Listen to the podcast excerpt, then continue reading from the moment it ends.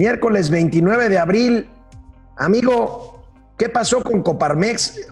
Eh, nombró anoche, nombró ayer de vocero a Javier Lozano Alarcón y pues resulta que hoy nos amanecemos con que no es cierto, con que no, con que siempre pues, no. Pues fue el bobocero porque no llegó ni a las 24 horas. El capitán voy a todas lo mandaron así, lo sacaron como a los maridos de la casa, con dos yemas. Oye, amigo, y ya no van a ser una, ni dos, ni tres conferencias diarias en Palacio Nacional, cuatro. Ahora acaban de anunciar ya que va a haber a las ocho de la noche después de Gatel, una más de bienestar. Oye, pues mira, ahora sí que esta sí es el canal de las estrellas, porque pues ya tienen, quieren copar todo el espectro para que no nos perdamos ni una, ni uno de los solos capítulos de Senda de Gloria. Ya sabes quién quiere protagonizar al, al emérito de las Américas, a Bomberito Juárez. Empezamos con Momento Financiero. Esto es Momento Financiero. El espacio en el que todos podemos hablar. Balanza comercial. Inflación. Evaluación. Tasas de interés. Momento Financiero. El análisis económico más claro. Objetivo y divertido de Internet. Sin tanto choro. Sí. Y como les gusta. Peladito y a la boca. ¡Órale! ¡Vamos, réjete bien! Momento Financiero. Pues amigo Mauricio Flores, gran polémica y qué bueno, qué bueno que se ha desatado esta polémica en torno a lo que dimos a conocer aquí la semana pasada de una iniciativa presidencial que de aprobarse otorgaría a Andrés Manuel López Obrador facultades amplias y discrecionales para manejar a su antojo el presupuesto federal. Yo creo que va a pasar porque ya están preparando la camita en diputados pero bueno, por lo menos que se discuta, ¿no? Bueno, pues yo creo que ya este Mario Delgado, pues ya ahora sí se puso de tapetito de, tejeringo, pues ya simplemente está diciendo no, que no es algo este, que vaya a ser permanente, que no es una situación urgente, pero pues así se la van a llevar el resto del sexenio, situaciones urgentes. Ahora, ciertamente en Cámara de Diputados, sobre todo porque no se requiere una reforma constitucional, sino es un arreglo a una ley anual, en este caso la ley de ingresos y egresos, pues ahí sí la pueden pasar, pero agua. Hay dos ángulos. Uno, en el Senado, Ricardo Monreal como que no lo está viendo con buenos ojos, y mucho menos los senadores de los diversos estados, incluyendo los de su partido. Y llegando a eso, a los gobernadores. Dile a los gobernadores, oye, ¿sabes qué? La lana del ramo 33 que te iba a caer, fíjate que no te la voy a mandar porque tengo que financiar nuestro programa estelar, el único, el auténtico Senda de Gloria. Imagínate qué pasa. El presidente de la República hoy en la mañanera justificó esto que yo llamo golpismo presupuestal. A ver. Yo envié esta iniciativa para hacer eh, ajustes al presupuesto Debe de saberse que en la división de poderes corresponde al Congreso y de manera particular a la Cámara de Diputados aprobar el presupuesto. Es facultad exclusiva de la Cámara de Diputados. Entonces, antes, muy contrario de lo que ahora se está diciendo, se aprobaba el presupuesto, era un mero trámite y el Ejecutivo hacía lo que quería con el presupuesto autorizado. Gastaba más de lo autorizado, transfería recursos de una partida a otra, endeudaba al país, aun cuando no estaba autorizado en la ley de ingresos. Había una gran discrecionalidad y si hay duda, hagan el análisis de cómo era el presupuesto autorizado y cómo terminaba siendo ejercido el presupuesto. Por primera vez estoy mandando una iniciativa al Congreso para pedirles que me autoricen hacer modificaciones al presupuesto y ajustarlo a la nueva realidad. Oye, amigo, pues no sé a qué sexenio se refiere, porque en el él ha pasado exactamente lo mismo que está diciendo. A ver, hubo subejercicios cañoncísimos. Las asignaciones en las compras de gobierno son, la, eh, son el ritual. 75, 77% de las compras son asignaciones directas. Este, nos hemos sobregirado en la deuda, por supuesto, 418 mil millones de pesos nada más el año pasado. Este, sí hay partidas, por ejemplo, la de las de los programas sociales, por ejemplo, Sembrando Vida, que no sabemos dónde quedó la bolita. Híjoles, pues parece que está describiendo su propio gobierno, ¿no? Pues sí, nada más que ahora lo que él no dice es que eh, dice que según esto iba a poner orden. La verdad es que le están dando facultades amplias para modificar el presupuesto a su gusto. Y el propio Porfirio Muñoz Ledo, diputado de Morena, que ya está alejado de Morena y de. López Obrador, eh, pues se opone rudamente a que el presidente concentre tanto poder. Y es más, hoy en la mañana envió un tuit, habló también de otro asunto, amigo, de los descuentos a los burócratas. Muñoz Ledo califica, califica de ignorantes y abusivos a quienes proponen este descuento salarial a los burócratas. Pues le está diciendo ignorante y abusivo Ahí está, Porfirio Muñoz Ledo. He recibido muchas llamadas de funcionarios y empleados preguntando si es obligatorio renunciar a un 25% de su salario y el aguinaldo. Quienes lo solicitan son ignorantes y abusivos. Pues sí, déjame decirte, amigo, que por ejemplo en el caso de petróleos mexicanos, el 25% se está solicitando a partir de subdirectores. Y bueno, aquí está también echándole la bolita a, a, Luisa María Alcalde, ¿no? Este, que le ha dicho que nadie está obligado a hacerlo, que es una solicitud ilegal y que debe de ser denunciada. E invitó a unir al poder del ciudadano contra las autoridades corruptas. ¿A quién le dijo corrupto, mi estimado Alex? No sé, imaginémonos en el número que pensaste. y multiplícalo por dos.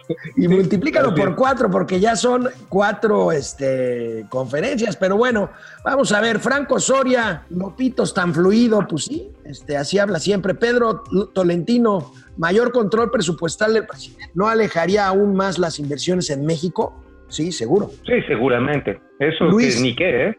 Luis Aguilar Equigua, buen día, excelente programa. Saludos desde Michoacán. Gracias, Luis. Gracias, Lolis Ordóñez. Lolis Ordóñez, el presidente oye paso en la azotea. Eh, Alex Bautista Castillo. Hola. Eh, hola, hermano, hola. hermano, Vicente, desde la Sultana del Norte. Eso, allá, New nuestro, León. Nuestro amigo depredador mercenario. Ya sabemos el PIB del México al primer trimestre del 2020. Mañana se anuncia el, el, este, el estimado oportuno. El ¿no? tamaño del guajolotazo que nos vamos sí, a dar. Sí, este, se cayó la economía norteamericana, ahorita vamos a hablar de eso.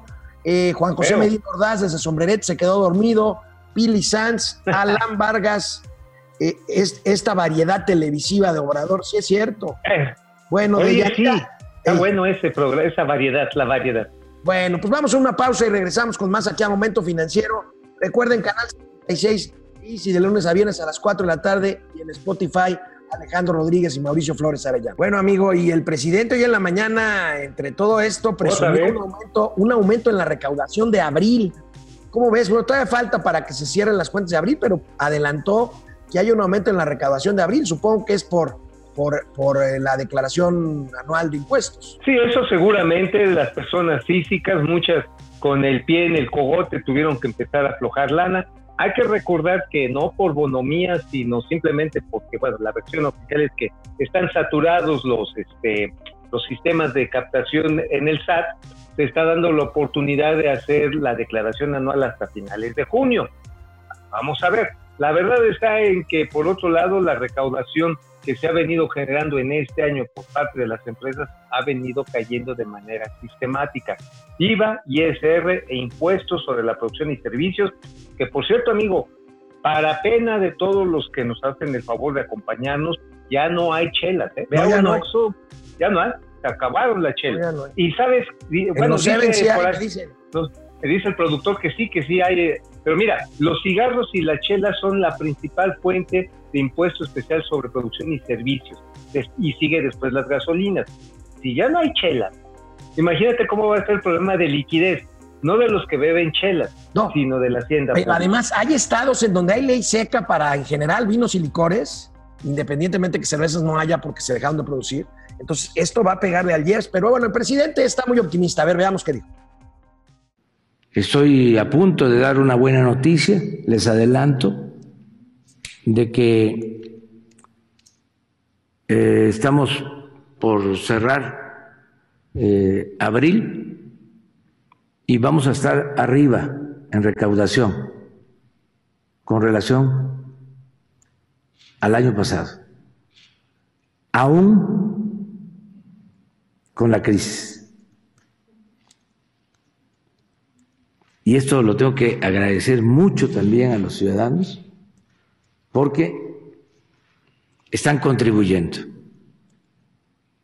No están pagando impuestos. Están contribuyendo, que es distinto.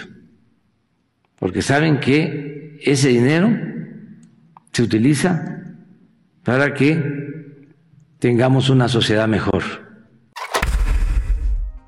Oye, yo creo que lo que quiso decir el presidente es una adivinanza. ¿En qué se parece el pago de impuestos y la lambada? ¿En qué?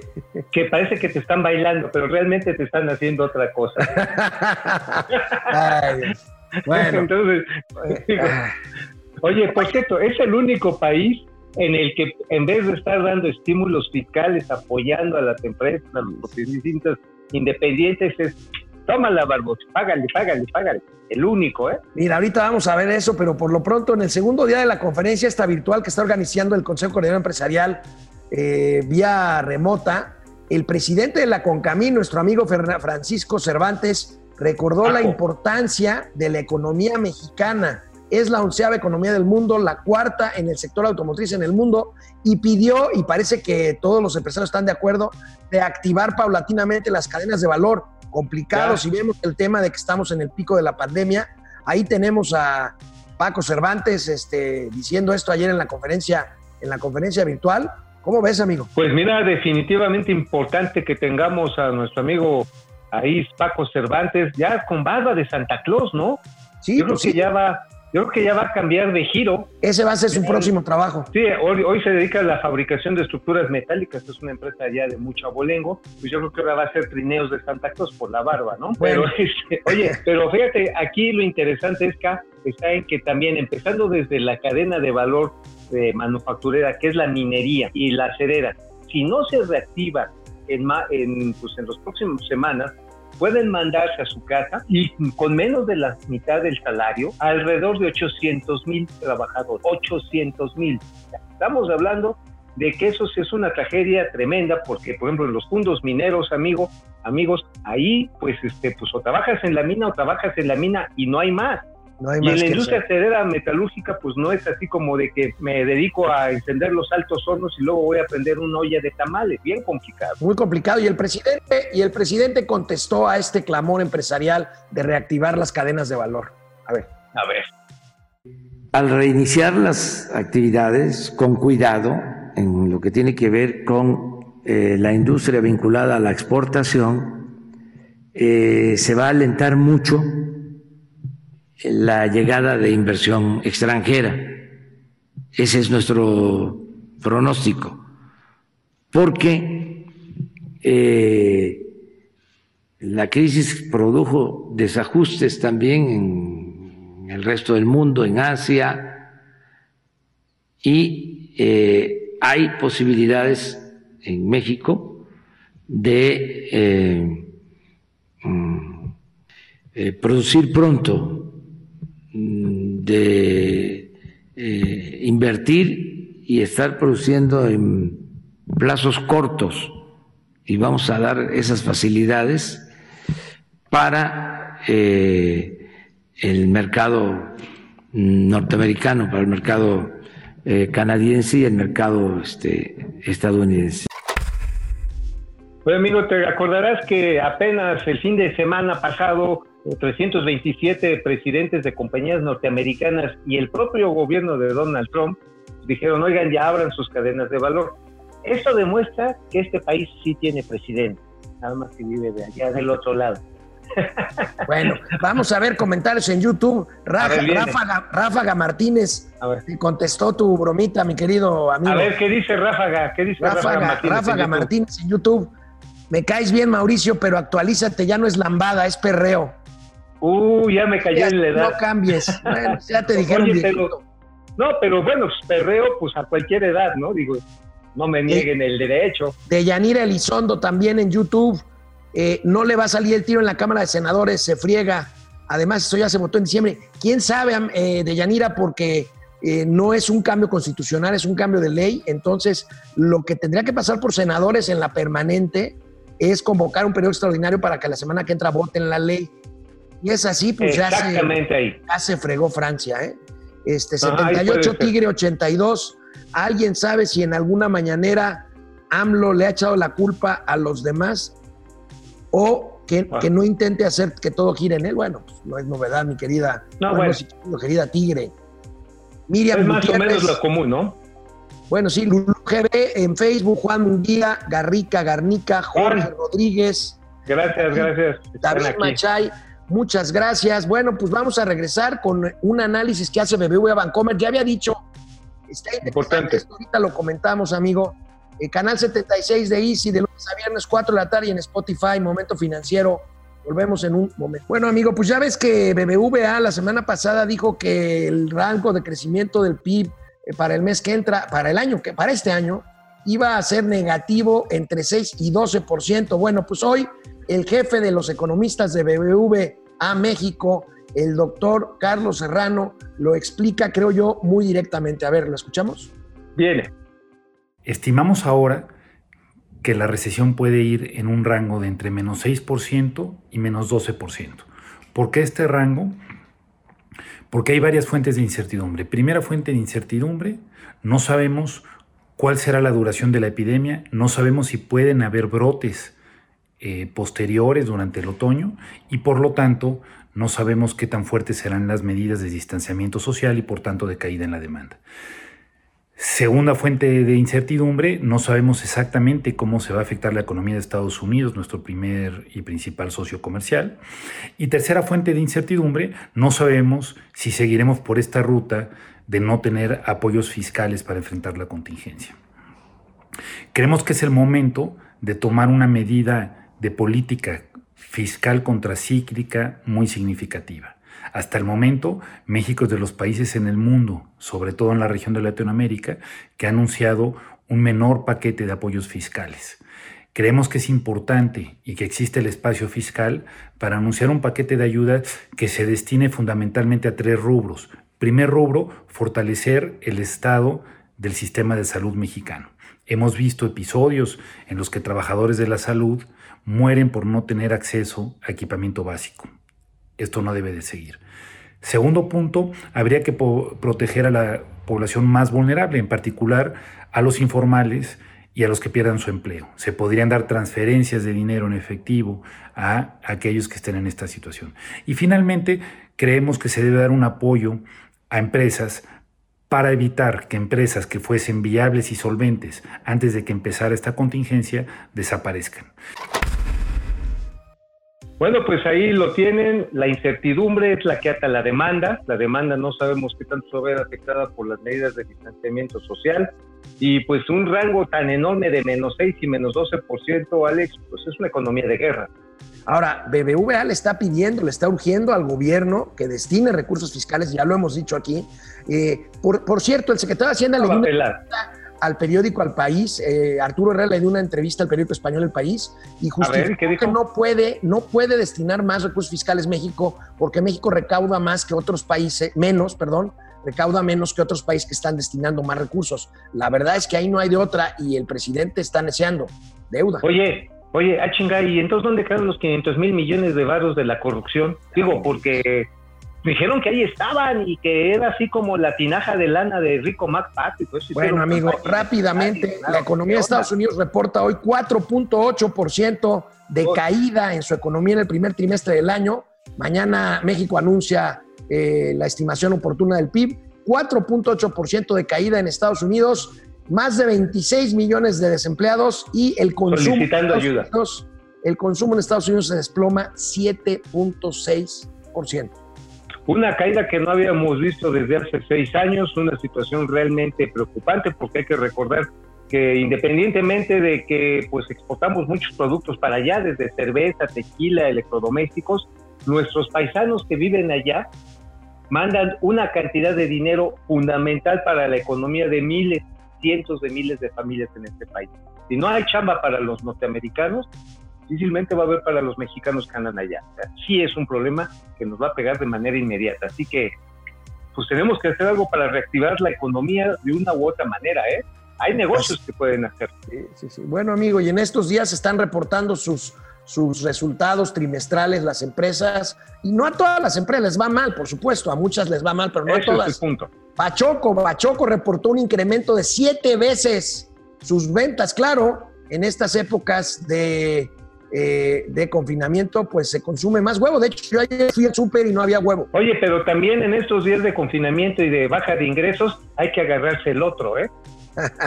Tienes que apretar Bueno. para soportar. Esto, esto de Bachoco, pues es lógico, también le fue bien a Walmart, a Walmart. A Walmart le fue bien porque Línea. creció seis veces, creció su demanda de ventas en línea y entrega a domicilio, lo cual también es lógico, amigo. Al que no, al que no le fue Sí, mal tampoco digo.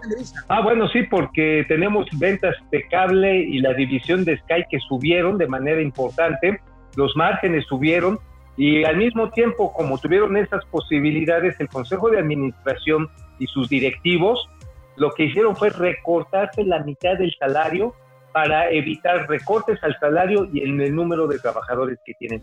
Es la primera empresa de medios de comunicación que toma una medida de este tipo y la verdad es loable que aprovechando esas fortalezas puedan bajarse los beneficios temporalmente y evitar lo que todos estamos temiendo, evitar el desempleo. Oye, amigo, por cierto, hey, Mañana, mañana reporta resultados Cemex, este. ah, sí, híjole, es cierto. como también. está la construcción, quién sabe cómo vengan esos números, ¿eh? Y en todo el mundo, ¿eh? no solamente México, ya había problemas, han tomado 50 medidas específicas para mantener la sana distancia y reactivar la actividad productiva tan pronto se relajen las medidas de contención. Sin embargo, pues hay que recordar que la industria de la construcción, amigo, ya venía muy mal, venía con, pues este, con menos 15%. Entonces, eh, son números difíciles. Vamos a ver qué soluciones plantean para el manejo de su deuda, que la han venido domesticando a lo largo de 10 años. Así es, amigo. ¿Tenías otro tema por ahí que comentar? Sí, sí, sí, había otras empresas que están, que están ahí saliendo. Netflix también tiene un incremento importante Sí, en claro, sus lógico. hay que verlo. Este, Amazon Prime también tiene, tanto en la parte de video como en las ventas online. Este, pues son la nueva economía que está surgiendo de este desastre sanitario y que tiene secuelas eh, pues, económicas de gran profundidad en un mundo que era feliz en su globalización. Ahora, esto no nada, más, no nada más va a ser de la pandemia, amigo. Me parece que cuando regresemos a, pues ya no a, lo- a la normalidad, pero sí se acabe esta pesadilla de la pandemia, pues el mundo va a ser otro. Mucha gente se va a quedar en la, en la casa a hacer home office. Así es. Van a así es. mantenerse creciendo las ventas en línea, el consumo de televisión va a cambiar. En fin, yo creo que el mundo va a cambiar muchísimo. De hecho, Forbes acaba de hacer una encuesta, vale la pena que la chequen en Forbes, www.forbes.com. Resulta que el 66% de los directivos de las empresas dice que se quedan en su casa después de la pandemia. Órale, van No, pues a yo- quedar muchos pisos vacíos de oficina. Yo, yo ya no quiero queso sino salir de la ratonera, amigo. Pero en fin, ánimo hay. Ánimo hay, sí. quédense en casa. Quédense en casa. Este es momento financiero. Ya la mitad de la semana de la cuarta, quinta semana de confinamiento. Oye, bueno, pero pues- ¿qué día es? ¿Es miércoles, jueves, viernes o domingo? Eh, Ya es no domingo, es domingo, amigo. No, no es cierto. Terminamos el miércoles. Nos vemos mañana. Momento financiero, economía, negocios y finanzas para que todas las entendamos. Ay, Hasta mañana. Hasta mañana, nos vemos. Vamos, réjete bien. Momento financiero.